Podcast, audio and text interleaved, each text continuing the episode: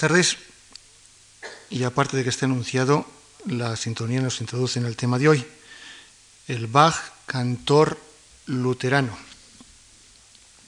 Y nada menos que 27 años de su vida profesional, más de la mitad de ella, porque podemos pensar que con la comienza en 1702 son 48 años, años de vida activa y 27 años son bastante más de la mitad, desempeña Bach el puesto de cantor, un puesto que es crucial en la liturgia luterana al regir la música que desempeñaba en esa liturgia un importantísimo papel.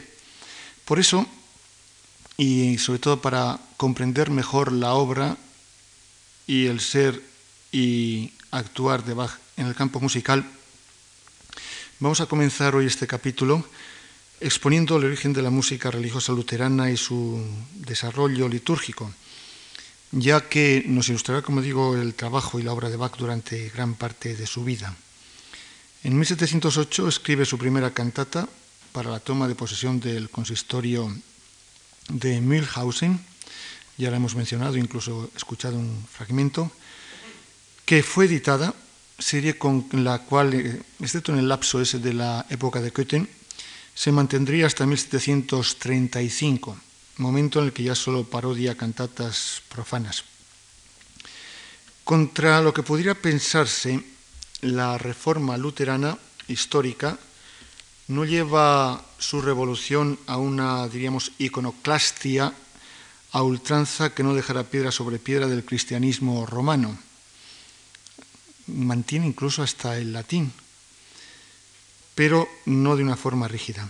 Lutero en su Fórmula Missae et Communionis, fíjense, escrito en latín para los clérigos y sacerdotes, que es de 1523, conjunto de normas por las que habría de regirse la misa, comienza con la siguiente declaración. Ante todo, ponemos de manifiesto que jamás estuvo en nuestro ánimo abolir todo tipo de culto divino, sino más bien expurgar el que está en uso de todos aquellos pésimos aditamentos que lo vician.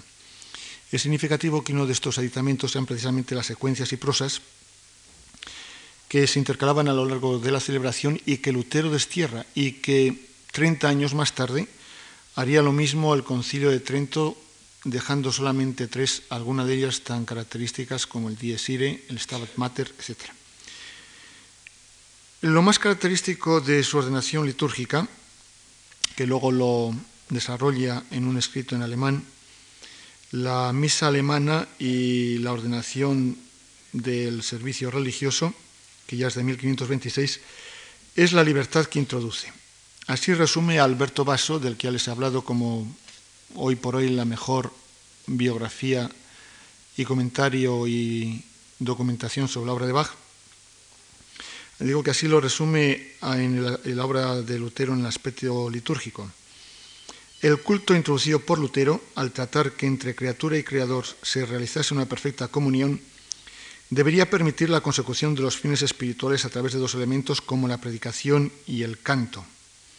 El canto de líder, de canciones, presenta la palabra del Señor en expresiones verbales fijas, consignas, sentencias, que penetra en el corazón de los fieles a través del sentido del oído y que, conservando siempre idéntica forma y sustancia, la reiteración de los conceptos, terminan por tener mayor eficacia. El canto ya no es solo, como acontecía anteriormente, un símbolo de solemnidad, donde una música ininteligible en sus conceptos verbales, como era latín, era más bien un elemento suntuario, signo de preeminencia y poder de las iglesias, donde tenía lugar y también de la categoría de las fiestas y solemnidades conmemoradas. Lutero pone rápidamente manos a la obra de dotar al pueblo, que se adhería a la reforma, de un repertorio de cantos en alemán. Este todavía ya una tradición, pero la lleva a tal grado de desarrollo que invade de música el sentir religioso del pueblo alemán.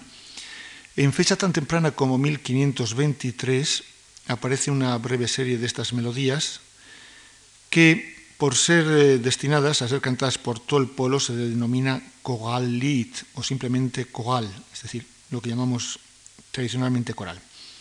En Alemania, de todas formas, siguen diciendo y hablando, cuando el organista quiere saber qué canciones tiene que tocar, hablan de Lied o líder. Al año siguiente, en 1524, ya se ve eh, la aparición de un manual en Erfurt y en Wittenberg la primera colección orgánica de corales. Librito de cantos espirituales se titula, a cargo mm, por lo menos la supervisión general del asesor musical de Lutero, Johann Walter. De los 43 cantos que contiene, 5 están en latín y 23 de los textos son originales de Lutero. Ya está en marcha el aparato músico-social que ambientaría y posibilitaría la obra organística religioso-vocal de Bach.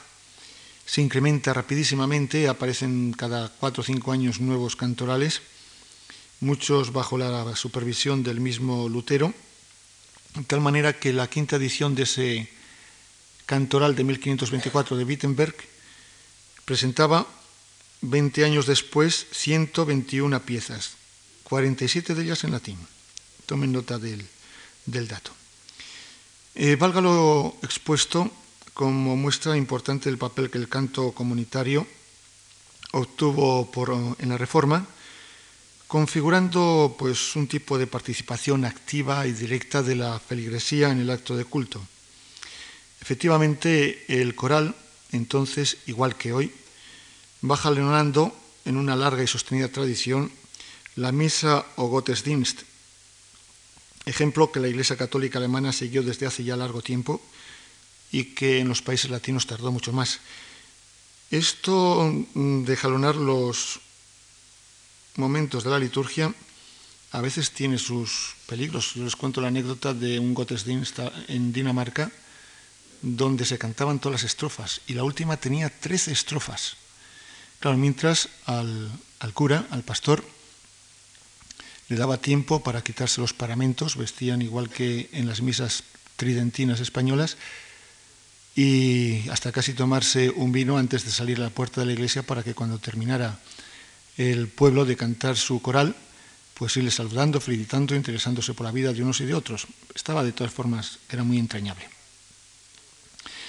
Pues bien, de esas melodías que van a enriquecer el repertorio musical alemán y que Bach va a llevar a una categoría inmensa, vamos a ver dos de ellas. La primera está derivada de la secuencia de Pascua, precisamente, el Víctime Pascal y Laudes. Acabamos de ver antes en, la parte de curso de, de las piezas que forma parte de ella. Esta melodía que, como digo, nace de ahí desde el punto de vista musical, el texto es de Martín Lutero. Y suena así al final de esa cantata número 4.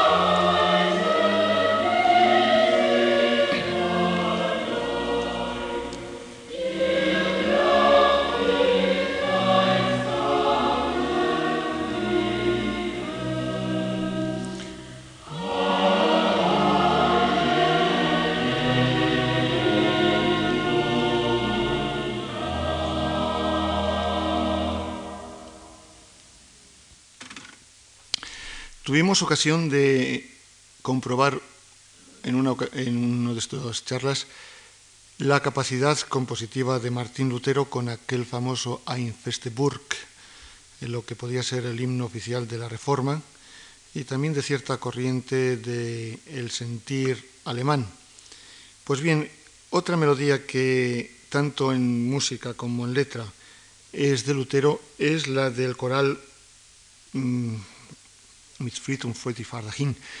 Con paz y alegría voy hacia allí, que el texto es la traducción de aquel himno, el Nunc Dimittis, que el Evangelio pone en boca del anciano Simeón cuando eh, María y José llevan a Jesús a presentarle en el templo.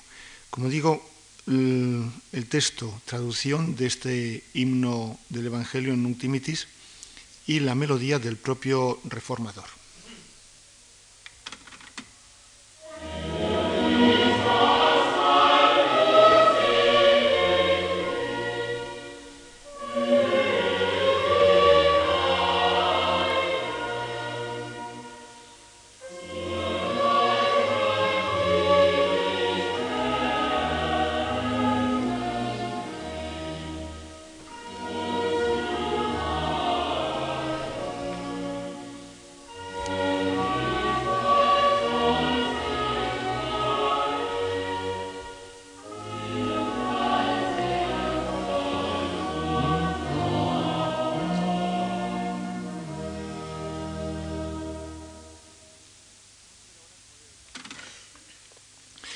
Vamos a ver ahora cuál era el papel de la polifonía en la música de la Reforma Luterana.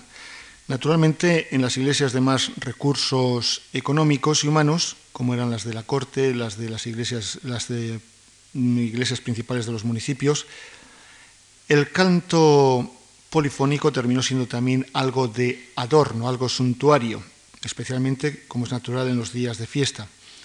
Era lo que es algo natural, el elevar el espíritu religioso del oyente mediante el arte, lo mismo que podía suceder con los cuadros, la decoración, etc.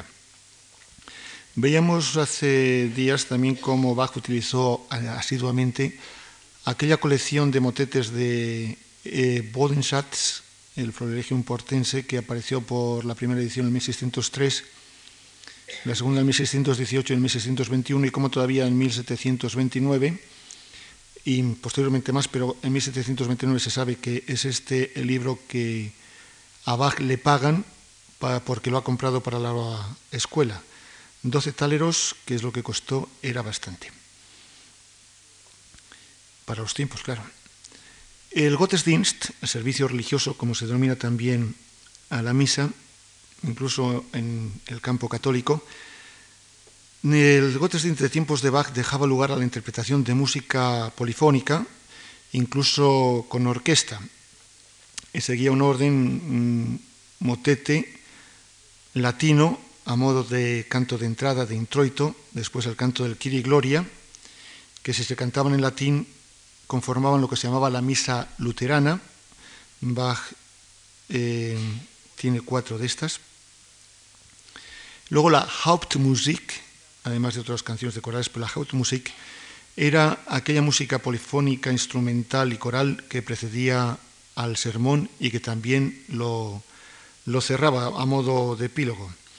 Luego ya venía la parte propiamente sacramental, lo que llaman das Abendmahl, la cena, en la cual en las fiestas solemnes se oía el canto del Sanctus, preferentemente en latín, pero no solamente en latín, o motetes o música polifónica de otro tipo. limitándonos a las dos iglesias principales de Leipzig, las de Santo Tomás y San Nicolás, el culto se desarrollaba con gran intensidad en domingos y días festivos y era obligación de Bach subvenir de misa a las necesidades musicales. Observen qué programa.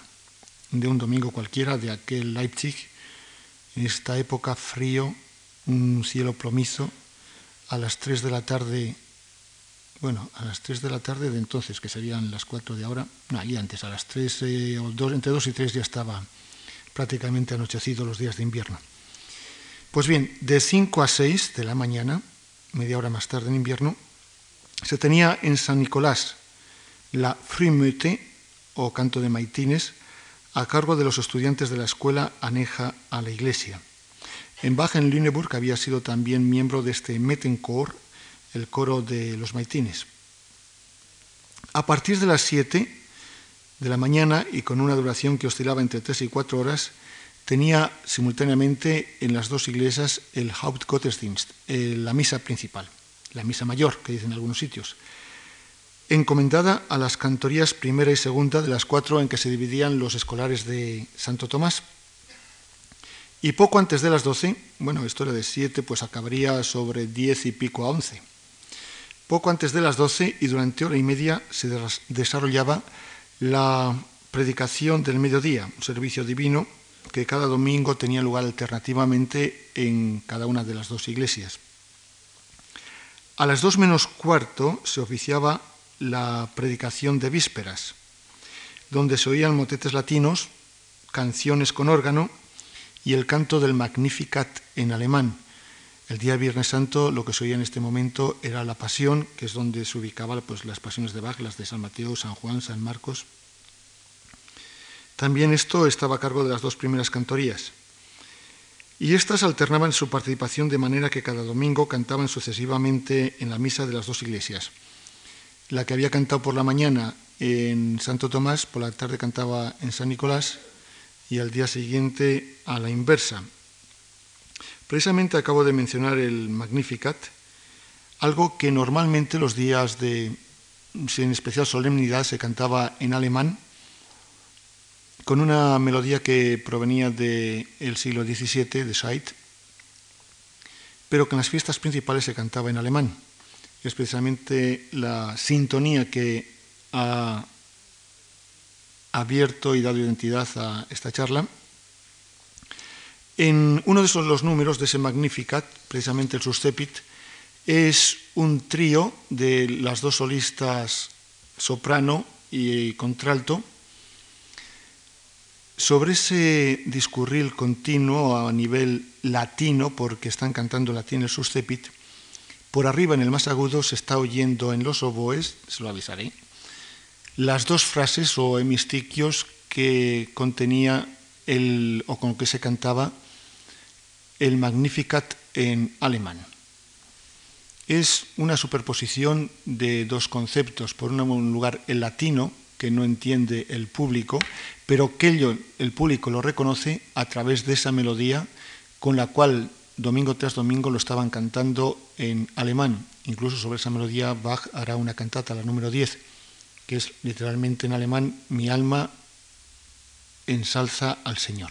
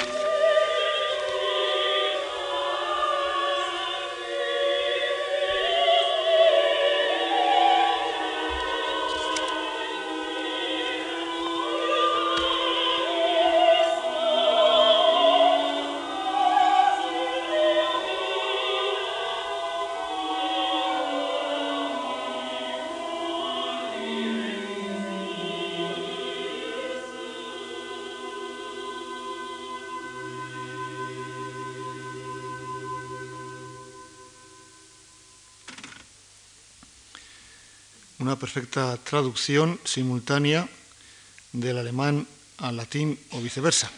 Pues bien, nos enfrentamos ya con la cantata propiamente dicha. A lo largo del siglo XVII la polifonía alemana va aceptando de la italiana dos grandes hallazgos como eran el estilo recitativo y el aria. especialmente el aria da capo, lo veremos en su momento, que van siendo también introducidos en la música de iglesia, esa polifonía instrumental vocal que precedía el sermón. Esto se llamaba a veces motetto, concierto espiritual, música de iglesia, pieza de iglesia o incluso diálogos y luego iba a ser cantado por un dúo, que a veces Bach los tiene. Eran así. El término cantata provenía de la música profana y no es adoptado sin más. Y Bach mismo lo, rehuye. La mayor parte lo, lo llama de cualquier, otro, de otra, cualquier otra forma o no lo denomina no le pone título. Y además se aplica con frecuencia no tanto a la música cuanto al texto, al libreto que iba pues, a ser puesto en música. Así, uno de los autores mm, de principios de siglo, Erdmann Neumeister, a su primer eh, ciclo de textos, solamente textos literarios, titula Cantatas espirituales en lugar de una música de iglesia. Este va a ser el modelo que Bach utiliza en sus composiciones, sobre todo a partir de 1704. Hasta ese momento, perdón, 1714. Hasta ese momento, las cantatas que compone Bach sobre todo son corales, en sus diversas estrofas, o series concatenadas de fragmentos, versículos de la Biblia. Hay una obra de esta época, realmente preciosa, emocionante, la cantata, conocida como cantata número 106, eh, con subtítulo Actus Tragicus, y que es un auténtico requiem alemán de Bach. Les voy a presentar un momento que es realmente, como digo, emocionante. Una llamada del bajo, la voz de, de Dios, le dice, prepara tu casa.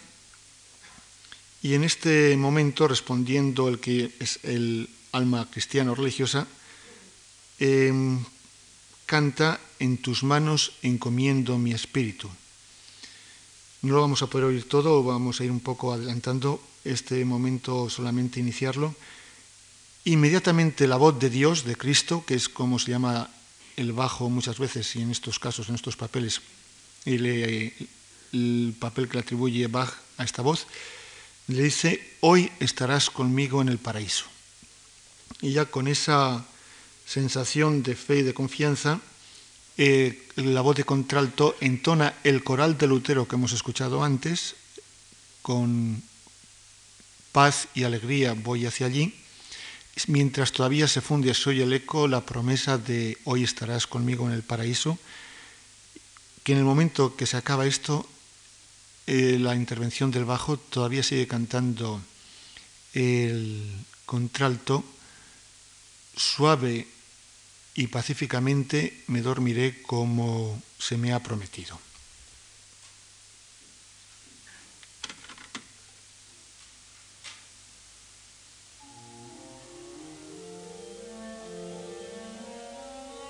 En tus manos encomiendo mi espíritu.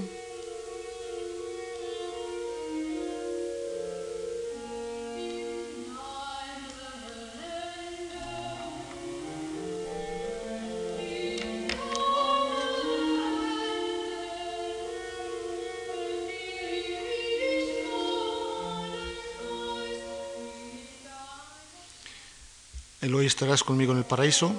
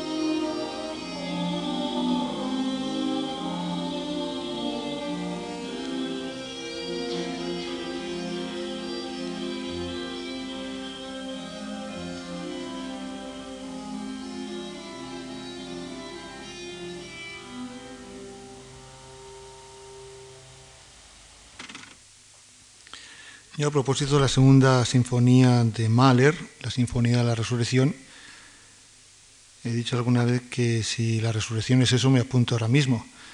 Ahora diría que si la muerte es esto, que bueno, que bien, que, tranquilos. Es una obra preciosa, os la recomiendo, la cantata número 106. Lo titula Actus Tragicus y la verdad es que no sé si tiene mucho más de trágico que de, no va a decir de comedia, pero es algo con ese final, esa nota larguísima de el contralto, como algo que no tiene fin ni término. Bien, pues frente a este tipo de cantata en el que se enlazan pasajes de la Biblia, el nuevo estilo lo que propone es el estilo recitativo con su correspondiente aria. El recitativo da el soporte ideológico, conceptual, dice de qué se trata, y el aria lo desarrolla en forma melódica.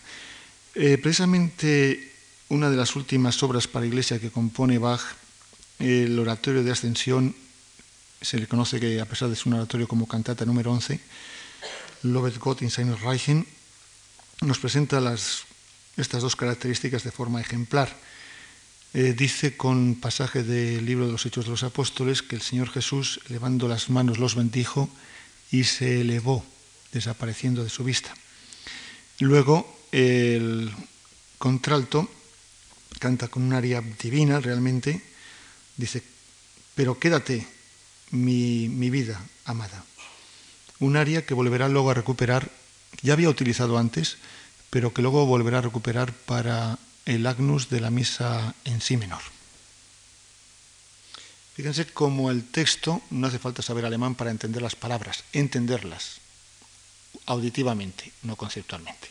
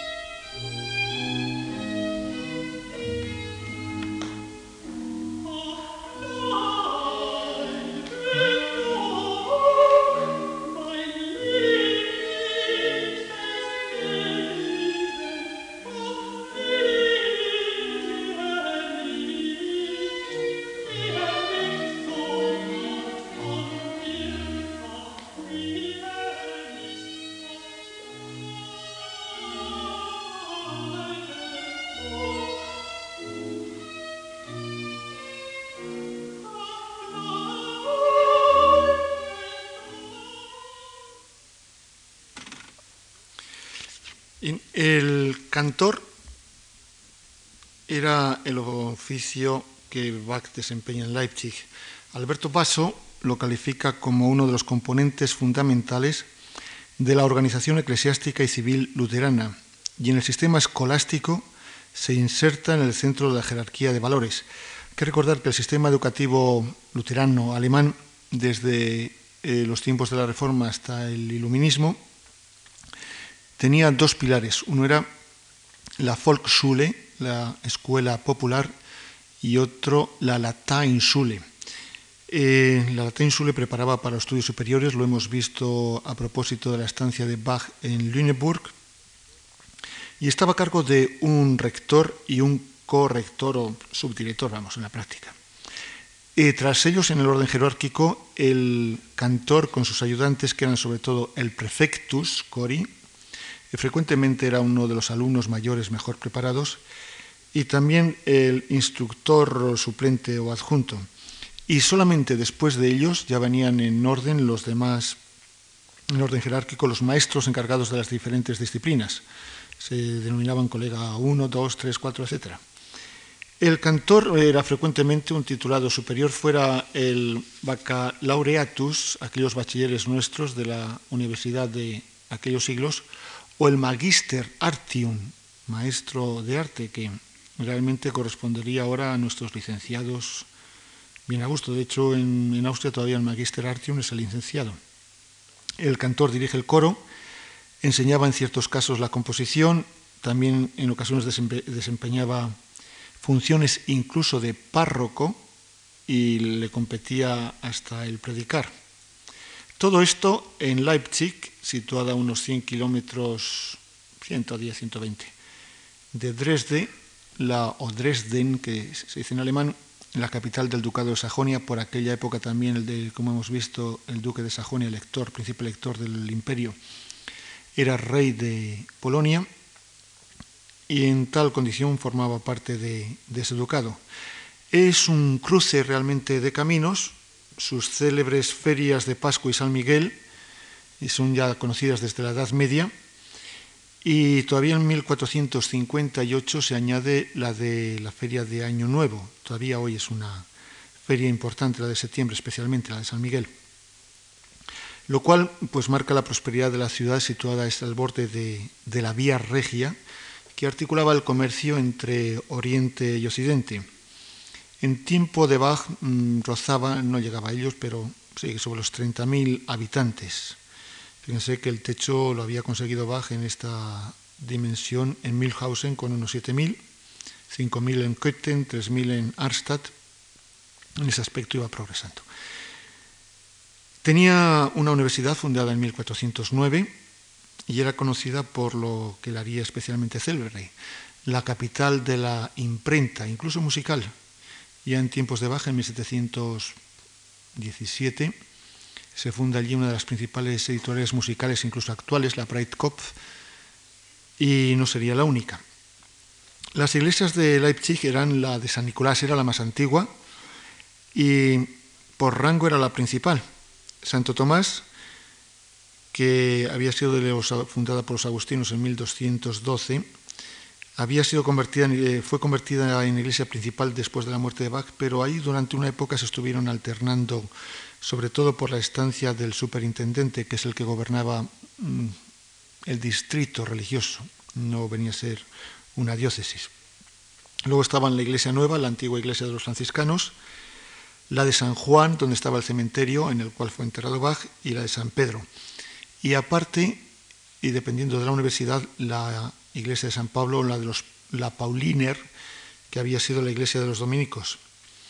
El superintendente regía la circunscripción eclesiástica de Leipzig. Su sede, como digo, alternó entre Santo Tomás y San Nicolás, pero durante toda la estancia de Bach en Leipzig estuvo en la iglesia de San Nicolás, era, se llamaba Samuel Dailing. Se llevó bastante bien con, con Bach, lo cual ya es un mérito porque Bach no era nada fácil. Cada iglesia estaba servida por un, un pastor, un archidiácono, un subdiácono y un laico al que se comentaba la predicación en algunos de los momentos, sobre todo la predicación de, vísperas de los sábados. Eh, los otros clérigos adscritos a cada iglesia se alternaban mañana y tarde todos los días en el sermón de las tres iglesias principales. Eh, por cierto que Leipzig era uno de los centros más rigurosos de la ortodoxia luterana, tanto en el campo ideológico con su facultad de teología de la universidad, como en el aspecto práctico. Hasta muy finales de siglo no se admitiría que las mujeres cantaran en la iglesia, algo que en, en Hamburgo ya se hacía desde principios. Creo que les comentaba un día como uno de los argumentos principales es que las colectas resultaban mucho más ricas cuando cantaban mujeres que cuando cantaban niños. La gente era agradecida en ese aspecto.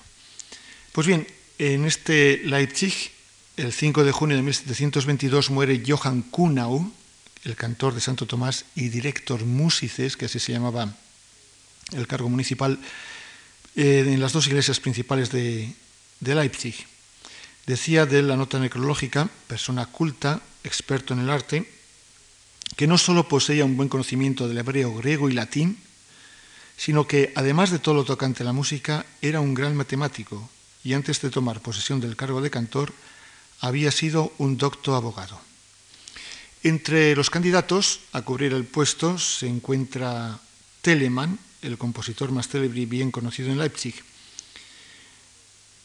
Tanto es así que él había estudiado y allí había fundado a principios de siglo, había estudiado en la universidad Derecho y a principios de siglo había fundado el Collegium Musicum. Se le concede el puesto, pero no se hace cargo de él. Vuelve a Hamburgo, retorna a Leipzig, negocia con unos, con otros, que voy, que me vengo, que estos me ofrecen tanto, que los otros cuánto, que si no me dais más yo no vengo, y al fin consigue lo que pretendía, una mejora sustancial en sus condiciones de trabajo en Hamburgo, y allí se quedó hasta su muerte en 1767. Pues bien, voy a, darles a presentarles un documento interesante Teóricamente fue durante bastante tiempo la cantata 160 de Bach. Después se demostró que no era de Bach, sino que era del propio Telemann. En la segunda edición del catálogo de Bach, tanto esta como otras cinco de las religiosas se han sacado de él y por no mover todo el sistema quedan simplemente los huecos y la mención. Así habría sonado la música de Telemann en Leipzig y a lo mejor quizás Bach hubiera llegado a ser compositor de óperas en Hamburgo. Pero oigamos esta cantata que dice, yo sé que mi redentor vive.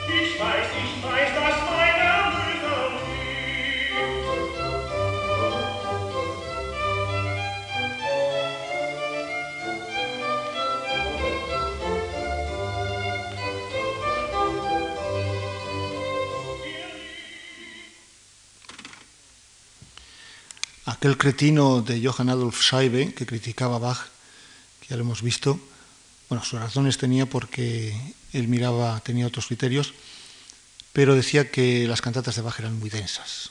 Él las debía haber tenido que sufrir a final de los años 20 como alumno de Santo Tomás decía que para cantatas bonitas y salerosas, las de Kraupner y, y Telemann. No están malas de Telemann, pero yo les garantizo que desde el punto de vista de expresión y de organización y de composición, prefiero las de, las de Bach y escucho con mucho gusto estas. Pues bien, una vez que Bach ha dado calabazas al consistorio de Leipzig, para la convocatoria de las nuevas pruebas se presentan, según consta en acta del consistorio de Leipzig del 21 de diciembre de 1722, Johann Christoph Graupner y Bach. Graupner ya está por Navidades allí y se le ha oído, ha dirigido, ha compuesto y el, el 17 de enero se le oye y prácticamente ya sin escuchar a Bach se le concede el puesto. Tenía algunos argumentos a su favor, como era el que había sido alumno de Kunau, el antecesor en la escuela de Santo Tomás, había estudiado Derecho en la universidad y además tenía grandes deseos de volver a aquella ciudad que le había cogido de joven. El problema era que desempeñaba funciones en la corte de Darmstadt y ejercía de Kapellmeister de Landgrave y además bibliotecario, en fin, de otros cargos. Y cuando se va otra vez, vuelve a, a Darmstadt, lleva una carta del consistorio rogándole vivamente al más grave que le dé libertad, la carta de libertad, porque si no, no podría ser admitido. Lo cierto que ante el temor de que esto no resultara, se oye a los demás candidatos y Bach se presenta el domingo de Esto Miki. En la liturgia luterana, algo que no ha pasado nunca, o rara vez, solamente un par de casos, los domingos ordinarios se conocían por la primera palabra o primeras palabras del el introito latino, y este, el domingo de Esto Miki, es el domingo de quincuagésima, es decir, el domingo antes del el carnaval, o durante el carnaval realmente, porque ya comienza antes, en esos momentos. No lo pueden hacer ya más tarde porque durante la cuaresma en Leipzig, verán más severos en eso que en Weimar, durante la cuaresma no se podía hacer música muy festiva, con instrumentos, era un tiempo de recogimiento, de penitencia, de no distraerse excesivamente y por eso se quitaba la música instrumental. Pues bien, Bach mm, llevaba desde Köthen preparada una cantata y parece ser que el jurado le dice que haga otra nueva sobre un texto a propósito del Evangelio del día que dice Jesús tomó consigo a los doce.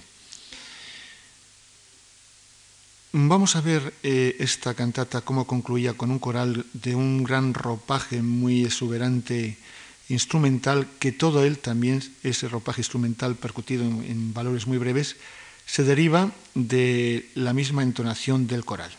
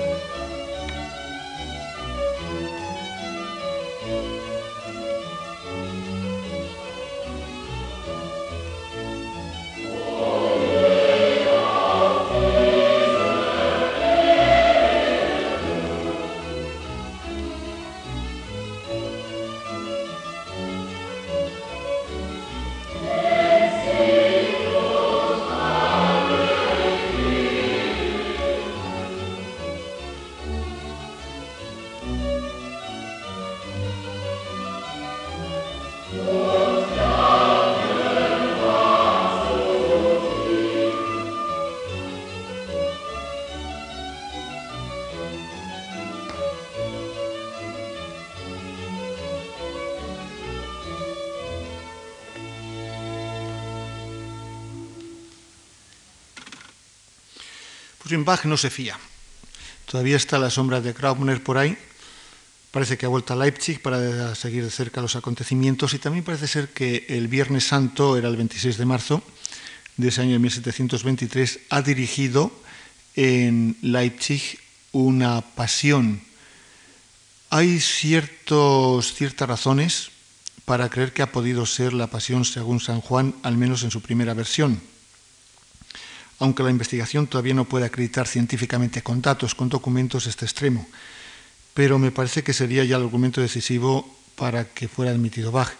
Díganme si no, si esta preciosa aria de la Pasión de, según San Juan no merecería todo un puesto de cantor. Es el momento en que eh, el evangelista narra como Jesús ha dicho en la cruz, todo está consumado, en el cual el contralto toma la palabra y lo comenta estas palabras. Evidentemente dice, todo está consumado. Es is vollbracht. Y en un momento determinado la música se exalta, casi un canto de triunfo, porque dice, el Salvador triunfa, no, el León de Judá triunfa y vence. Mm, vamos a poner los dos momentos, porque luego inmediatamente vuelve a esa laxitud del que está muriendo. Primero, la viola de gamba, además, con el contralto, en una versión muy interesante de René Jacobs.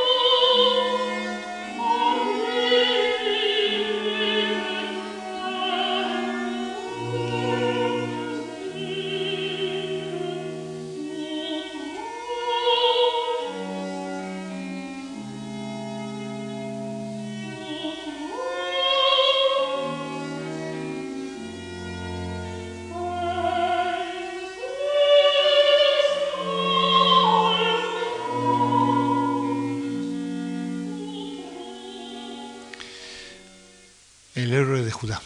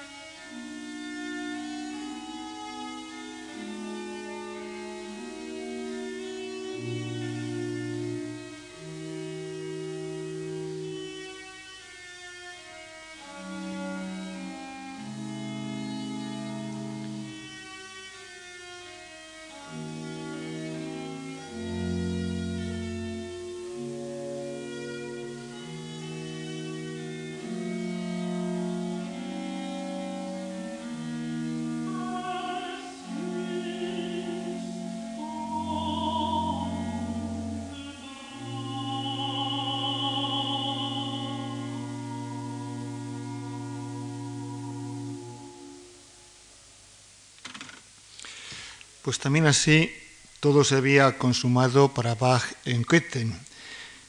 ¿Y de qué manera? Pues mm, primero el ambiente de la corte se había enrarecido. En 1721 se casa el príncipe con otra princesa, pero que como él la calificaría, Bach le calificaría más tarde, era una auténtica amusa. Es decir, no tenía nada de musa y la, la música de Bach no le gustaba. Enrarece, como digo, el ambiente de, la corte. Por cierto, que muere cuando Bach ya prácticamente está con un pie en Leipzig, el día 4 de abril de, ese mismo año. Y la verdad es que a Bach le viene pequeño el principado, el ambiente provinciano y está pensando en el futuro de sus hijos. Una parafernalia enorme y claro, también los ingresos eran muy diferentes según los casos. Lo cierto es que con esos accidentes los ingresos de baja andaban sobre los 700 taleros. En principio era, parecía bastante más, luego él se da cuenta que la vida es más cara en Leipzig y que además la inflación eh, no le afecta en cuanto a la cantidad, pero sí en cuanto a las posibilidades de ese dinero. Lo cierto es que el día 19 declara por escrito que acepta el cargo provisionalmente y se compromete a tomarlo una vez reciba el permiso de Köthen. Realmente había sido firmado el día 13 y si no estaba en camino a lo mejor él no quiso decir que ya lo tenía en el bolso. Se realiza la votación del plenario del consistorio comunal, que tiene lugar el día 22. Asiste 28 de los 30 de que constaba. El, consistorio, el ayuntamiento de Leipzig tenía tres secciones, cada una de 10 miembros, y una, cada, cada una de esas secciones estaba caño de guardia. Resolvían los asuntos, diríamos, normales y cuando era un asunto importante tenían que reunirse las tres secciones. Era este el caso, la admisión de un nuevo cantor la misma importancia casi que tienen ahora los músicos y sus cargos en los ayuntamientos de nuestro país, por ejemplo, de nuestra época. Todos mm, votan a favor de Bach, sobre todo ante la evidencia de que no pueden contar con Graupner y que el puesto lleva vacante 10 meses. Uno de los tres cónsules que estaba al frente de cada sección del el ayuntamiento, que se llamaba Steger, cree que literalmente Bach es mejor que Graupner pero expresa el deseo de que sus composiciones, lo pone incluso en latín, no tengan carácter teatral. Una de las obligaciones del cantor era la enseñanza en la escuela como colega quartus, sobre todo latín y gramática, y siempre desconfiado de los ediles, de hecho algunos de los candidatos habían manifestado que ellos no estaban dispuestos a hacerse cargo de la enseñanza, y ocho de ellos condicionan su voto afirmativo a que asuma y desempeñe la enseñanza, y cinco de ellos a que si no lo hace por sí mismo, busque un sustituto y le pague. El 4 de mayo renuncia definitivamente Graupner con frases laudatorias para Bach. Y el 5 se le nombra oficialmente y firma la declaración en la que Bach se compromete a, un poco más extenso, pero resumido lo siguiente, servir de buen ejemplo a los muchachos, cuidar la calidad de la música en las dos iglesias principales, mostrar respeto y obediencia al Consejo Municipal, cumplir las órdenes de la superioridad, no admitir en la escuela a ningún muchacho que no tenga instrucción fundamental musical, instruir diligentemente a los muchachos en la música vocal e instrumental, que la música en la iglesia no sea demasiado larga y que no sea operística, sino que invite a la devoción, proveer de buenos alumnos a la iglesia nueva, tratar a los muchachos amablemente y, si fuera necesario, castigarlos moderadamente. Atender fielmente la instrucción en la escuela. Si no lo hace, se ocupará de buscar sustituto y pagarle. No viajar sin permiso del burgomaestre. Ir al lado de los muchachos en los funerales. Algo que, por cierto, a Bach no le gustaba nada. Ni siquiera cuando tenían que ir desde la escuela Santo Tomás a cantar en San Nicolás, encargaba al preceptor o al sustituto el que se encargara de los chicos. Y no aceptar un oficium en la universidad sin el consentimiento del consistorio.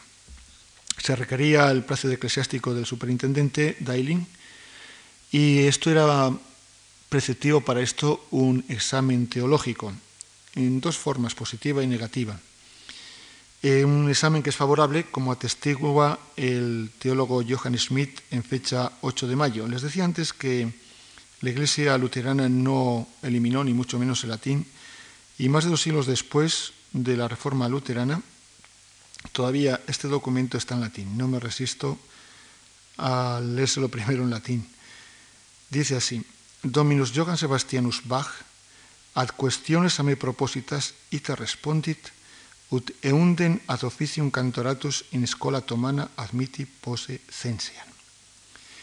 El señor Juan Sebastián Bach a las cuestiones propuestas por mí ha respondido de tal manera que juzgo que es apto para desempeñar el oficio de cantor en la escuela de Santo Tomás. Es muy posible en estos trámites que el día 16, que era el domingo de Pentecostés ese año, se haya interpretado en la iglesia de la universidad, en la Pauliner, aquella que el régimen político de la posguerra dinamitó porque era testimonio de un sistema feudal, a pesar de que se le ofrecieron los medios económicos y materiales para reconstruirla. Es posible, como digo, que, muy posible además, casi seguro, que ha compuesto y dirigido la cantata 59. Demuestra que Bach llega con ganas de trabajar y no rehuye ocasión de implantarse e integrarse en la música oficial de Leipzig, fuera del ayuntamiento, fuera de la universidad. Si ha sido así, y hemos de dar crédito a la noticia que vamos a ver inmediatamente, ha vuelto a Köthen para levantar la casa y trasladarse a Leipzig. Pero en esta fiesta de Pentecostés, una fiesta que lo mismo que sucede con Pascua y, Navidad, se celebraba durante tres días, algo que sucede también, por ejemplo, en Cataluña con la fiesta de Pascua y, Pentecostés, se celebra durante dos. En Alemania todavía estas se celebran al menos Navidad con dos días. Y esto, la forma de celebrarlo, tan solemnes fiestas, será con misa y esas misas con catatas. Pues así sonaría esa cantata 59, El que me ama guardará mi palabra, que ha podido ser la primera cantata que se ha interpretado en Leipzig con Bach ya como cantor. Como cantor, pero no en funciones de tal.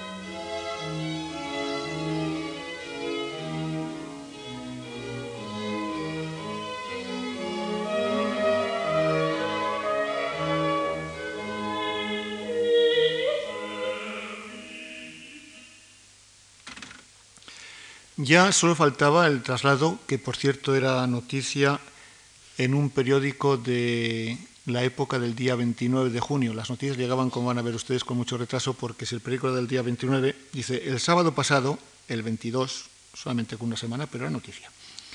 Llegaron a mediodía de Köthen cuatro carros con los enseres domésticos del Kapellmeister, de aquel príncipe, que ha sido nombrado en Leipzig cantor figuralis.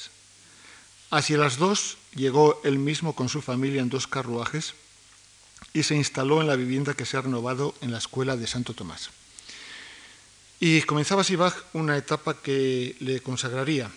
Cierto es que no se le conoce como el organista de Arnstadt o de Milhausen o de Weimar o el Kapellmeister de Köthen.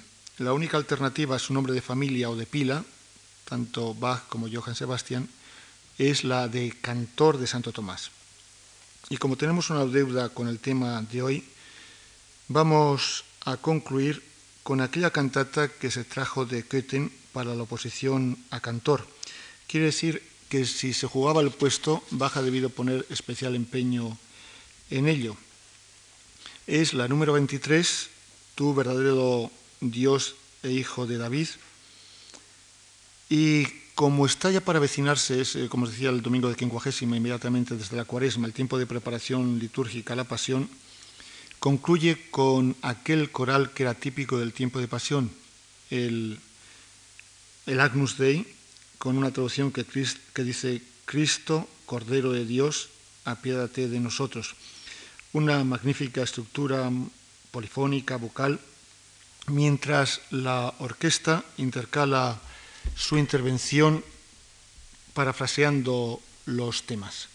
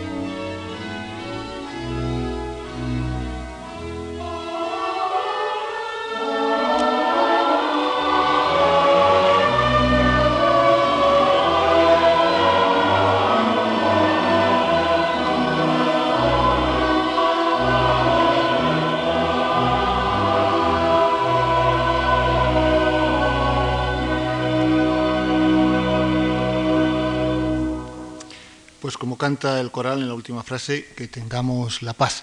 Hasta pasado mañana seguimos con el back de Cantor de Santo Tomás.